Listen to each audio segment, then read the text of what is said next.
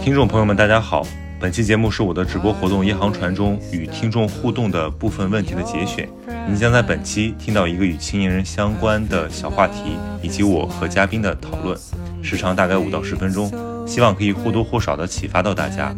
本期的听众问题是：个人经历与社会变迁是什么关系，以及读书的作用。此外，如果对《夜航船》的活动感兴趣，也可以收听我们其他的节目。谢谢大家。就是我有一个小问题，就是刚刚那个杜嗯杜老师讲了一个问题，他说个人经历和社会变迁之间的联系，然后我就想到了以前就我们进城的路就很远，大概要三到四个小时，然后就通过一条路一条路的开通，就从一开始盘山公路，然后差不多要两个小时，然后现在就是十五分钟的交十五分钟的这样一个交通圈，这算不算是个人经历与？社会变迁之间的联系，就是看到这种，其实我就觉得，我就想问一下这个问题。我呃，我觉得这肯定，我觉得首先它肯定是一个个人经历的问题，然后你身处这个个人经历，那其实其实我觉得要回答的一个问题就是地区的贫困差异。其实有句话叫寒门难出贵子嘛，其实就是地区的贫困差异对你将来的呃教育的获得是否存在一个怎样的联系。就是这个社会的结构的这个不平等的这个结构，是不是会对你个人以及你所在的这样的一个群体，以你为代表这个群体产生什么样的产生什么样的影响？那这个影响，你首先去洞察它，这是第一点。然后有了这个洞察之后，你可以去反思，你可以做什么？然后你可以试图让外界知道你想要获得什么资源。嗯，我觉得这是你可以想想去呃努力去了解或者是从事的一个方向。其其实我其实我没有听明白这个答案，说实话，因为就是您刚刚说的那个结构，因为我想表达意思就是说，它通过就是一条路，然后带给我们的所谓的贫富差异，其实我是觉得就是通过，因为我也就是差不多从九零年代，我是九九后的末期，我是九九九九年出生的，然后就感受到了一个就是一个近二十年的，就是从我有意识开始，大概差不多一个十五年的一个，就是它对于就是乡村的一个变化。然后去看到这种变化，然后我我就是想就是问的是，就是个人经历，啊，就是个人经历和社会变迁，那这个算不算是一种社会学的想象力？因为因为我觉得就是您刚刚提的，就是您刚刚说的那个社会结构那个，我觉得对我来说太大了，就是我可能我觉得可能我现阶段不是太能明白那个问题。嗯，我也没有听明，就是我也我我也没我也没听明白，我也听说实话，我也没听明白你没没有听明白你的问题，就是你想问一下什么是不是什么，是吗？啊，不是，或者或者或者我就我就这样解，我就就这样解释吧，就是比如说我再次读这本书，我有一个很深的体会，就是如果你没有在你在对一个事情没有体会的过程中，就算你遇到对的表述，哪怕它足够精亮、精精到和准确，你都无法理解。这个其实可以解释一个事情，就是为什么有很多所谓的好书大家读不懂，包括我自己，我我也很多书我其实是我知道它很好，对吧？所有人都说它很好，而且它确实是很好，时间证明了的。但问题是，我觉得哎，好像无感哎，或者说一般般哎。其实这个时候不要着急，就是是因为你们还没还没有体会到。那如果你能够把你自己的个人经历和一些这种非常理论化的阐述做勾连，那其实这是一种社会学想象力的验证。对吧，因为任何有穿透力的思想本身，它就是那个，你可以理解为社会学想象力的沉淀。对，所以我觉得你，你比如说你，对，比如说你刚才要讲，就是什么是不是什么，其实我觉得这个都不必要纠结，你只要相信，就是说你是不是一直保持着这种反思能力，就是你你知道你在清楚的意识到自己为什么要做这个事情，那就 OK 了。哦，嗯，然后还有一个点就是，我觉得。呃，首先你在反思自己的所处的一个环境是一个很好的开始。然后社会学的想象力，它其实更多的是一个洞察问题，也就是要回答为什么。然后你刚刚讲的说这个是 A 是不是 B，那其实它不带不太是像指向性一个说为什么的回答。所以你比如说你看到了 A 是和 B 之间的联系，然后你要回答的一个问题就是这个联系是为什么？为什么这个联系会产生？那这个可能是更接近于我们想说的那种洞察的能力，就是去回答一个困惑。你先看到一团迷雾，然后去回答这团迷雾背后的东西是什么。嗯，对，而且其实说实说实话，我觉得关于人生的人生的问题也没有答案，就是呃，我觉得提问刚才有没有刚才有很多，刚才有很多朋友的提问，我觉得有两类，其实我我们我觉得是不太不太没有办法回答的。第一呢，就是他问一个说怎么看待什么什么现象，对吧？我觉得这个现象你可以去专门去讨论这个问题，比如说你去看相关的研究，或者说去看媒体文章等等等等。就我们这场整个这个这个活动有一个核心的价值观，就是说思维方式或者世界观跟经历的关系。就所谓自我教育是在做这个事情，就是你的认知和经历之间的关系。那你说你单独来聊一个现象，如果这个不是你自己的一个经历，或者说不是你一个呃特别关切的东西，那我觉得就没有必要提出。还有一点呢，就是你抛离现象谈一个很空泛的人生选择，就是说，比如说你你说我是一个很纠结的人怎么办？我觉得也没有没有办法回答，对吧？就是那，就是太空了，对。所以，我我觉得大家如果有问题的话，我们可以来聊一些，呃，你可以给我们一个语境，然后我们来来分享一下，就是因为这个语境往往是大家都有普遍性的，对。就就是聊到这个语境，我就想到了我最近呃就是实习特别苦恼的一个事情，就是可能跟这个没有关系，但我确实特别最近特别纠结。就是我们其实是学旅游管理的，然后我们最近就是在酒店里面实习，就是一种所谓的豪华型酒店，但其实我感受也并没有。然后我们去的做的就是大家以为都是，哎，我们去做管理之类的，但是我们就是去跟就去刷盘子，你知道吗？就是每天重复性的工作。然后前一周我们实习已经两周了，就前一周让我特别痛苦，就是我感觉这我能在家里做的事情，我为什么要来这里？然后我就挺想不明白的，然后就一直在找，就是我我来这里的价值。然后我就在想。我真的只是为了这个毕业证吗？我当初学旅游管理，我真的只是为了来刷盘子吗？然后我就其实内心就很痛苦，对，然后就这种痛苦。哎，这个问这个这个问题有点意思，嗯。哦。然后我我们还面临的一个就是就是全部都是零三年、零四年的这样一些小弟弟小妹妹，就是我们一个就是所谓的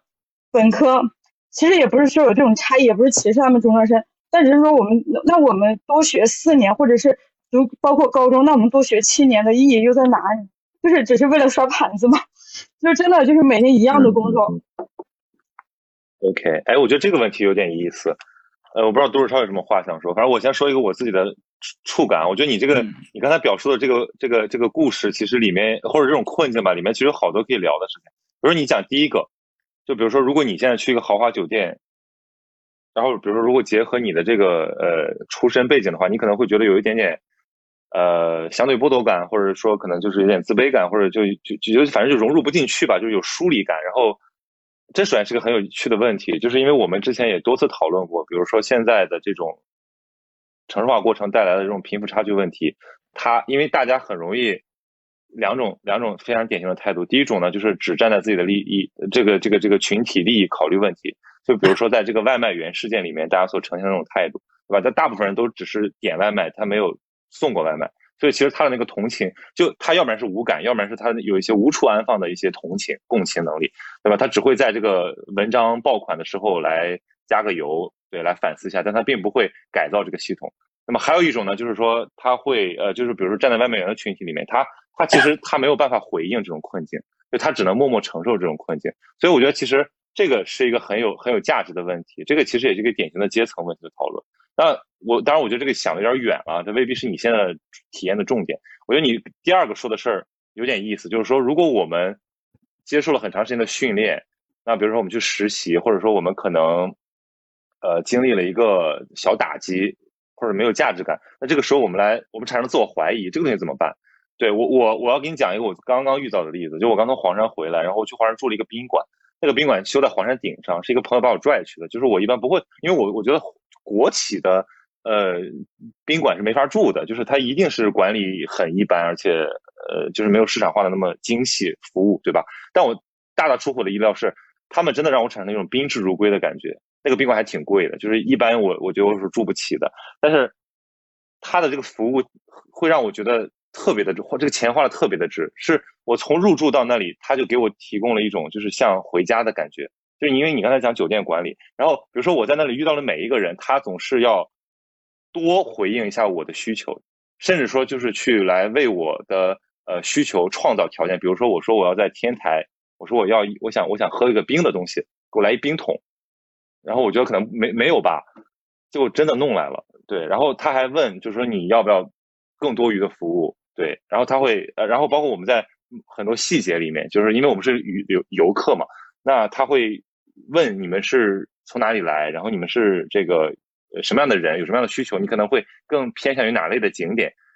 然后聊得非常开心。然后后来我发现，在早餐厅遇到的那个给我们推荐景点的人，其实是他们的总经理。对，而且他总经理也就穿了一样一一般的制服。然后他会在跟每一个这个顾客呃这个住店客人的这个交谈过程中，去完成他的那个所谓的服务。哎，我我突然觉得说，他们的那个服务意识真的是深入到他们的骨子里面。那我其实我后来就问他的这个经历，他说他是一个黄黄三代，就他们家三代人都服务于这个黄山风景区。哎，我突然觉得说他的这种，而且你可以从他脸上洋溢的那种笑容感受到的自豪感，对，所以我会觉得说，是不是可能对一个，比如说如果从事酒店服务行业的这个工作人员来讲，如果你有这样的一个一个状态，然后你给顾客一个这样的体验，呃，是非常有成就感的事情。因为从我的体验上来讲，我就我就还我还要了他的微信，我说以后如果我可以把，我可以我可以向朋友推荐这家，包括我以后我也愿意再来，因为。我觉得这个人与人的关系其实是特别难，在这种商品社会下特别难得，就你不可预期的一个东西。你可以花钱住一个很贵的酒店，看非常好的风景，但你可能买不到一个让你感觉非常舒服的一个服务。但是我确认了这个过这个事情之后，我就会愿意再去。对，啊，说多了，对，不知道都是超有没有什么回应？啊，对，然后我还有，没有，因为我最后一个最最后一句话就是，如果你干一个事。你认为很有意思的事儿，但一开始感到无聊，这个可能就是做事的一个过程，因为你必须要把那个扛下去，然后你可能才有，比如说你，你可能一开始就得从门童做起，最后你才能做成管家，做成经理，对吧？大家都看过那个布达佩斯大饭店，对吧？你最初就是要做最基础的工作，做最基础的工作不意味着是对你人格的贬损和一种浪费，而在于让你体会到每个工作的环节是怎么样的，对，包括。任何一个酒店行业的经理，他一定要有基层服务经验，否则他怎么能够理解那些最基础的需求？因为要知道细节啊，魔鬼都在细节里。对，嗯，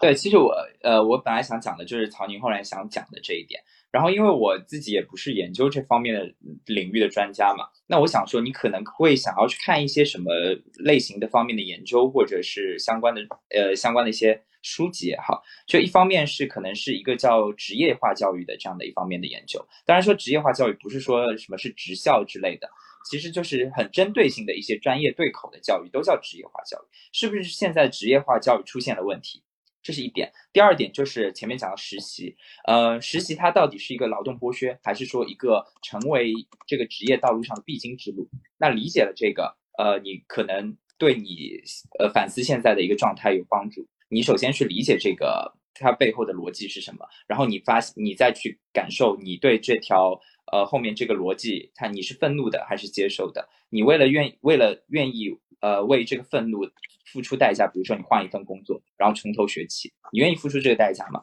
然后你愿意，你可以换；如果你不愿意，你觉得你能接受这样的一个过程，然后你开始理解这个过程，那你就继续下去。我觉得对你一定是有帮助的。所以就是首先是理解嘛，然后在这个理解基础上做出一些个个个体的选择，这就是我们今天一直在讲的这样的一个逻辑。嗯，刚才有一个朋友说，是不是没有 get 到你的一个点，就是说重复性工作。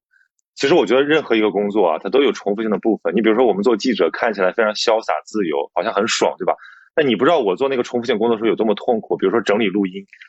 非常非常机械性，就你就是一个就，所以我为什么我们也是做研究也是，对对啊，做研究你去做任何访谈之后，你要整理材料，包括我们前两天我前两天在跟纪录片团队拍处理，对我在拍东西。你比如说一个镜头，好像你看着你以为拍一遍就行，它要保保十条。所以你你在那儿拍了一上午，最后就是为了几秒钟。就这些重复性的工作，在任何在那些哪怕是创造性行业里面都存在，但是你必须是忍受它，因为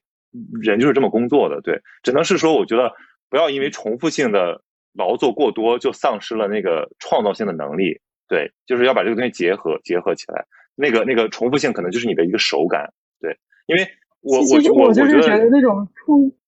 嗯嗯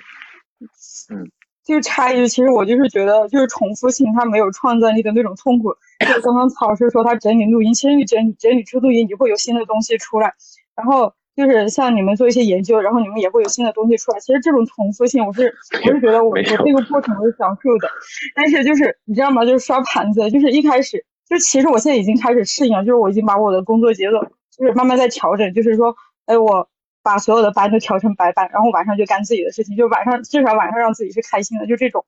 所以，就是我不能忍受的就是那种就是刷盘子，然后我每天都干着同样的活儿，但是这个活儿它不会有任何的所谓的创造性的价值，或者是刷盘子更快的那种快感吗？好像我找不到。嗯，没有，其实其实是这个样子，就是说。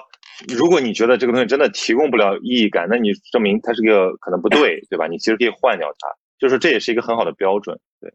呃，时间原因，我们就先交流到这儿，然后我们再再留一点时间给其他的朋友。好的，谢谢你们。好吧，好，谢谢谢谢谢谢，OK。